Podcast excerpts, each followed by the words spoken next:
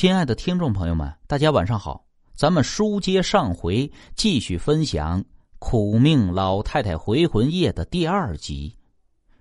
这迷迷糊糊的，吴老太太的儿子忽然间被一阵狗叫声给吵醒了。吴老太太儿子醒过来之后，那个狗就不叫了。他清楚的听到了吴老太太说话的声音，好像是从外面的小巷子里传出来的。他小声的念着自己的名字。那个时候，吴老太太儿子还有些迷糊呢，听到有人叫他，就答应了一声。结果回过神来，一个机灵坐了起来。他急忙的捂住自己的嘴巴，大气儿都不敢喘出一口。吴老太太大儿子就这么站在那儿，捂着嘴，手心里边全是冷汗呢。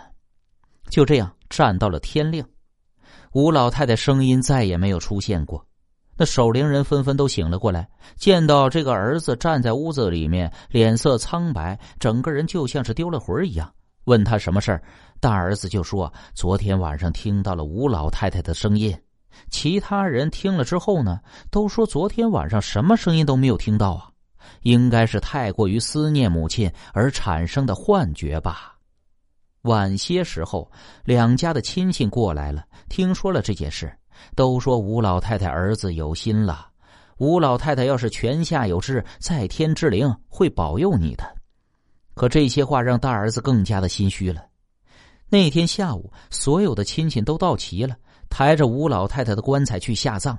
在半路的时候，抬着棺材的大儿子不知怎么的，突然之间就大叫了一声，就被吴老太太棺材给压到了地上，脑袋磕到了棺材上的一角，就晕了过去。家里人手忙脚乱的把大儿子送回来，医院检查之后说是轻微的脑震荡，应该很快就会醒过来。几天之后，大儿子是醒了过来，但是整个人都是变得疯疯癫癫的，四肢趴在地上走路，总学那狗叫，而且还要去学狗吃屎。那得了这个病之后啊，他的媳妇带着他去更大的医院看过病，但是都检查不出个所以然来。又带了好多好吃的，到了吴老太太坟前祭拜也没用。照顾了吴老太太儿子一年多，他媳妇儿受不了了，跟着其他的男人跑了。而吴老太太儿子呢，就像是一条狗一样，在村子里面生活着。有的时候村里人给他几口饭吃，有的时候就去垃圾堆里面翻东西吃。直到几年之后，在他母亲的忌日过后，吴老太太大儿子突然之间就康复了过来，精神恢复了正常。